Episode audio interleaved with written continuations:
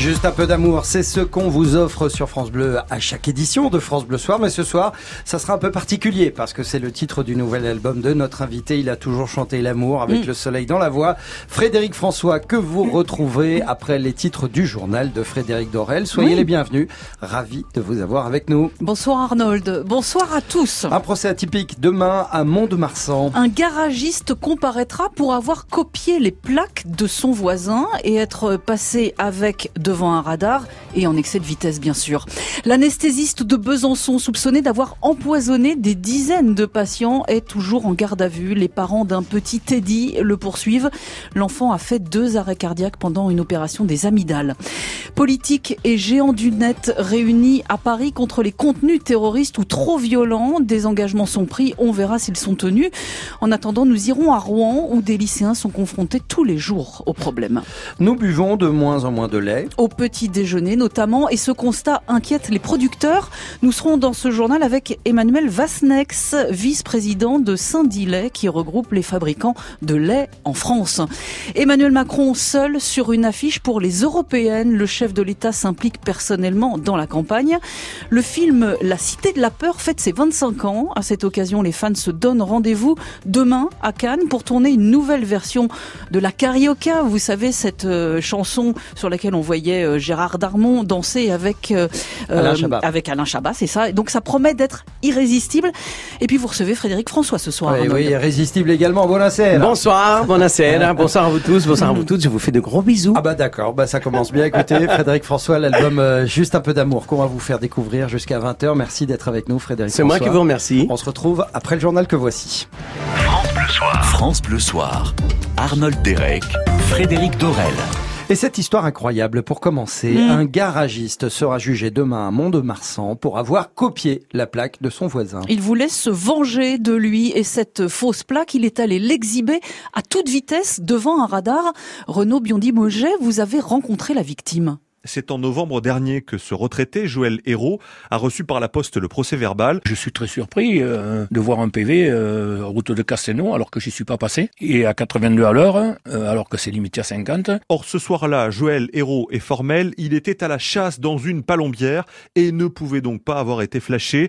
Il demande à voir la photo prise par le radar et découvre le poteau rose, c'est son voisin qui était au volant du véhicule. Il voulait me faire tomber les points, je pense au permis ou, ou me faire sauter le permis carrément. Une vengeance. Les deux hommes sont en conflit depuis quelques mois. Une banale querelle de voisinage à cause d'une fuite d'huile de vidange. Mais Joël Hérault ne s'attendait pas à ce que cela prenne une telle tournure. Aujourd'hui, il dit vivre dans la peur. C'est assez difficile parce que bon, on s'attend toujours à quelques représailles de plus, à quelque chose de nouveau. Et à partir de là, bon, qu'est-ce qu'il est capable de faire, quoi? Parce que capable de faire ça, moi, j'aurais jamais eu cette idée. C'est des comportements qui sont bizarres, quoi. C'est vrai qu'on n'est pas, on tranquille. Quant au voisin jugé pour avoir usurpé la plaque, il reconnaît les faits, assume son erreur, mais dit avoir été poussé à bout et renvoie la responsabilité de cette querelle sur son voisin quitte à se retrouver à côté de la plaque hein, demain au tribunal. Merci Renaud Biondi-Moget, France Bleu Gascogne. C'est la conséquence du nouveau plan d'économie chez Air France. 15 petites lignes seront suspendues. 15 lignes intérieures à la France, Paris-Quimper ou Caen-Toulouse par exemple. Elles ne supportent pas la concurrence du TGV et des compagnies à bas coût.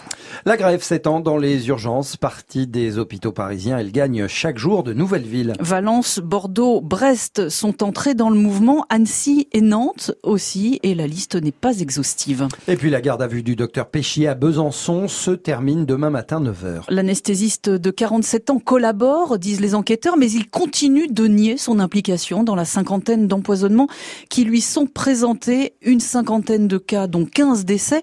Et Teddy, un petit garçon de 4 ans dont les parents ont saisi la justice, leur avocat raconte. Ce petit Teddy qui a 4 ans est accompagné euh, par ses parents pour euh, subir une opération des amygdales et précédemment il a fait l'objet d'une opération des végétations par le même euh, chirurgien.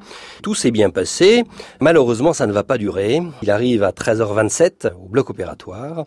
Il va la présenter à 13h40 un premier arrêt cardiaque qui va amener à un premier massage cardiaque et à l'arrivée une minute plus tard du docteur Péchier qui va prendre la suite concernant ce massage cardiaque qui va amener à une première réanimation de ce petit bout de chou et puis euh, malheureusement un second arrêt cardiaque qui va faire lui aussi l'objet d'un traitement avec toute l'équipe médicale, mais essentiellement par le docteur Péchier, qui va amener effectivement à une rémission et l'enfant sera conduit, après avoir été réanimé, à 14h08 au CHU de Besançon. Maître Jean-Michel Vernier, avocat des parents de Teddy, l'enfant souffre aujourd'hui d'anxiété.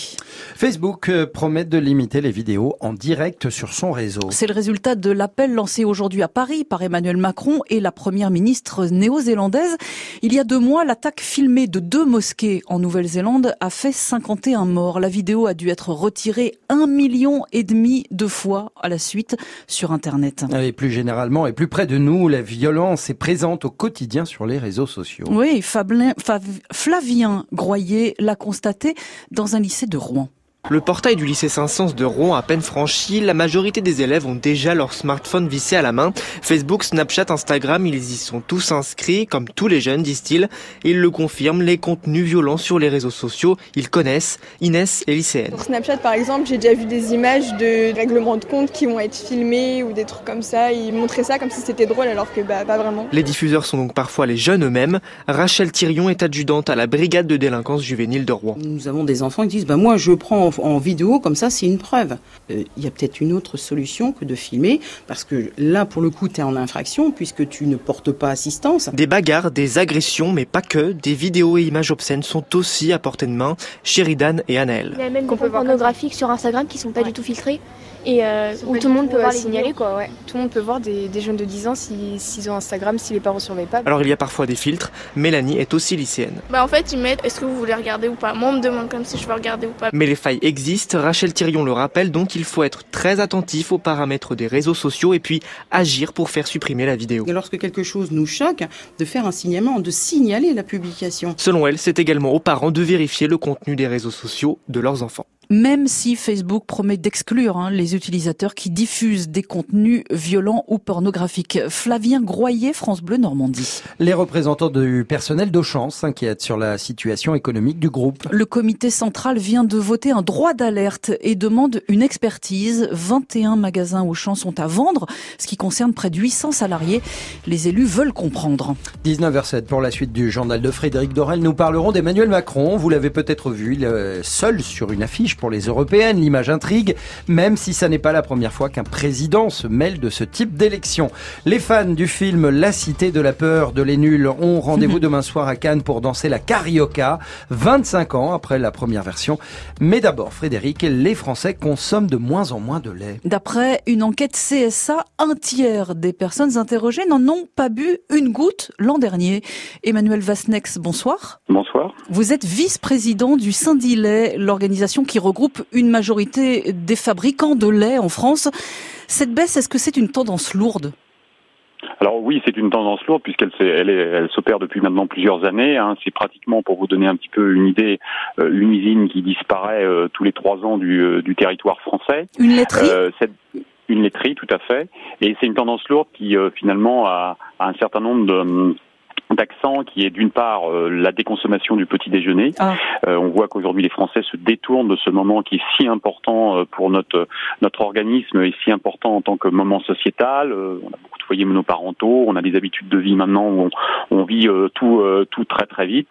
Et puis également un certain nombre de circonstances, les véganes, hmm. l'évolution qu'il y a sur sur un certain nombre de nutritionnistes qui ne préconisent pas le, le lait, etc. Donc il y a beaucoup de, de, conséquences, mais la conséquence principale c'est le petit déjeuner. Mais sans aller jusqu'au vegan, effectivement, les nutritionnistes disent que le lait, il faut arrêter d'en boire euh, après 25 ans parce que ça se digère moins bien, que ça peut être remplacé par des yaourts ou du fromage.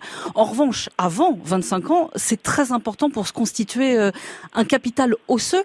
Alors, qu'est-ce qu'il faut faire? Qu'est-ce qu'il faut dire?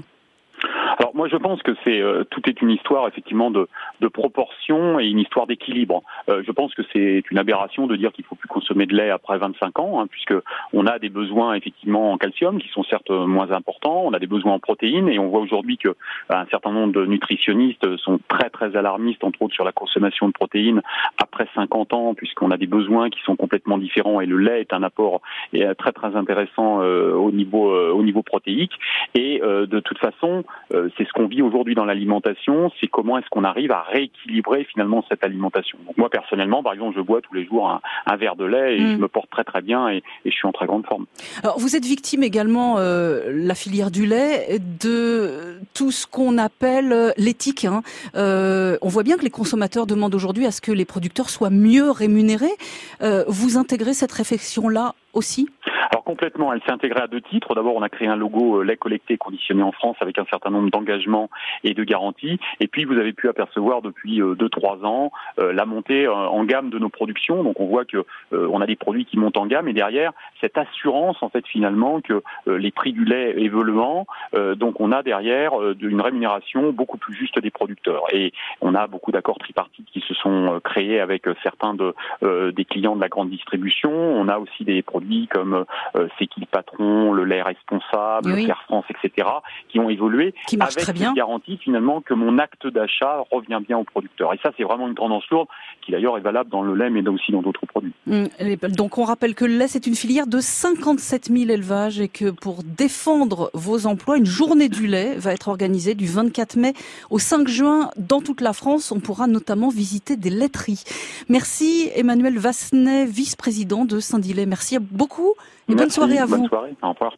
L'État débloque près de 2 millions et demi supplémentaires pour les commerces qui ont souffert des gilets jaunes. Ce fonds de soutien concerne plus de 30 centres-villes d'Avignon à Épinal en passant par Plohermel et Toulon. Il est désormais doté de plus de 5 millions d'euros. Emmanuel Macron n'est pas candidat aux élections européennes et pourtant c'est bien lui qui figure sur l'affiche dévoilée aujourd'hui pour la République en marche. On y voit le président souriant et avec l'inscription En marche pour l'Europe, le 26 mai je vote Renaissance. Nicolas Ballu, c'est pourtant Nathalie Loiseau, la tête de liste. Oui, jusqu'à aujourd'hui, la vraie tête de liste, c'était Emmanuel Macron, mais en arrière-plan. Aujourd'hui, eh bien, c'est fait, c'est lui devant et tous derrière. À vrai dire, il n'est pas le premier président à intervenir dans une campagne européenne. Prenez par exemple Nicolas Sarkozy. Quand l'Europe veut, l'Europe peut. Voilà le slogan de l'affiche avec Nicolas Sarkozy sur fond bleu en 2009. Il avait même fait plus. Un meeting, un grand discours, c'était à Nîmes. Nous devons cesser de parler de l'Europe comme de quelque chose extérieur à nous-mêmes. L'Europe, c'est nous. Si nous ne nous battons pas pour changer l'Europe, elle ne changera pas toute seule. Tous les présidents, à leur manière, interviennent peu ou prou, ne serait-ce que pour dire faites le bon choix, parce que derrière, il y a le parti présidentiel ou d'autres échéances. Dans le fond, le plus discret, ça a été François Hollande en 2014, profondément européen, mais particulièrement impopulaire. Il s'était contenté d'une tribune dans un journal. Jacques Chirac, en 2004, s'était prêté au jeu de l'interview. Il n'avait pas donné de consigne de vote, mais souhaitait que l'ensemble des députés élus soient unis pour représenter la France.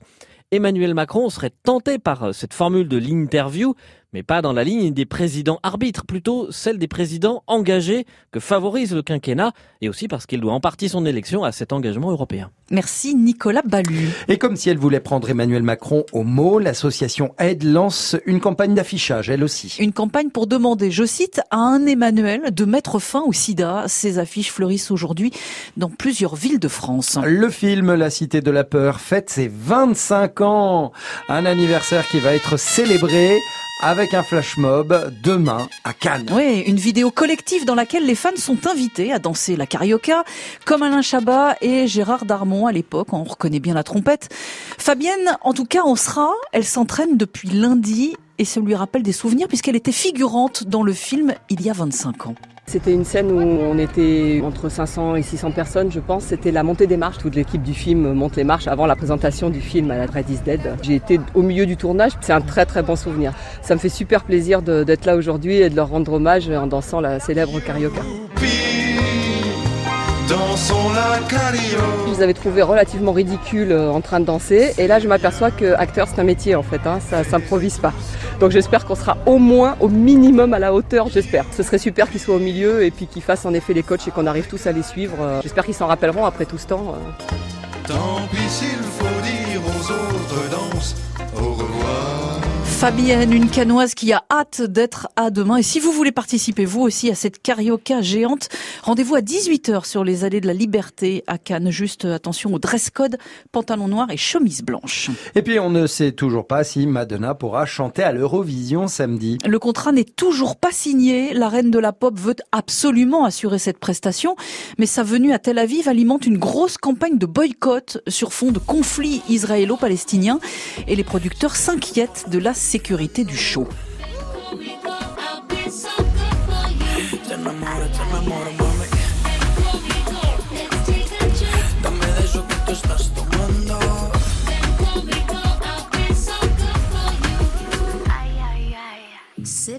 Medellin, l'un des deux titres du prochain album de Madonna qu'elle devrait euh, chanter donc samedi à l'Eurovision en avant-première. Voilà, et si elle ne peut pas, on n'aura qu'à envoyer Frédéric François. Ah oui, avec un petit tour euh, à l'Eurovision. Avec Frédéric. grand plaisir. Ouais, bah oui, voilà. Mais pas pour participer, pour avoir, pour être Bah, dans, évidemment. dans le show. hein. Non, on est bien d'accord. Oui, oui, vous inquiétez pas. hein. Merci beaucoup Frédéric Dorel pour toutes ces informations. On vous retrouve euh, avec plaisir demain. Pour l'heure, c'est Frédéric François que vous retrouvez dans un instant. On vous fait découvrir juste un peu d'amour. Dernier album. Vous allez vous régaler, hein, je vous le dis. Installez-vous confortablement. C'est du Frédéric François comme on aime et c'est juste après ce point météo. francebleu.fr Tout France Bleu, quand vous voulez, où vous voulez, comme vous voulez. Tout France Bleu est sur francebleu.fr.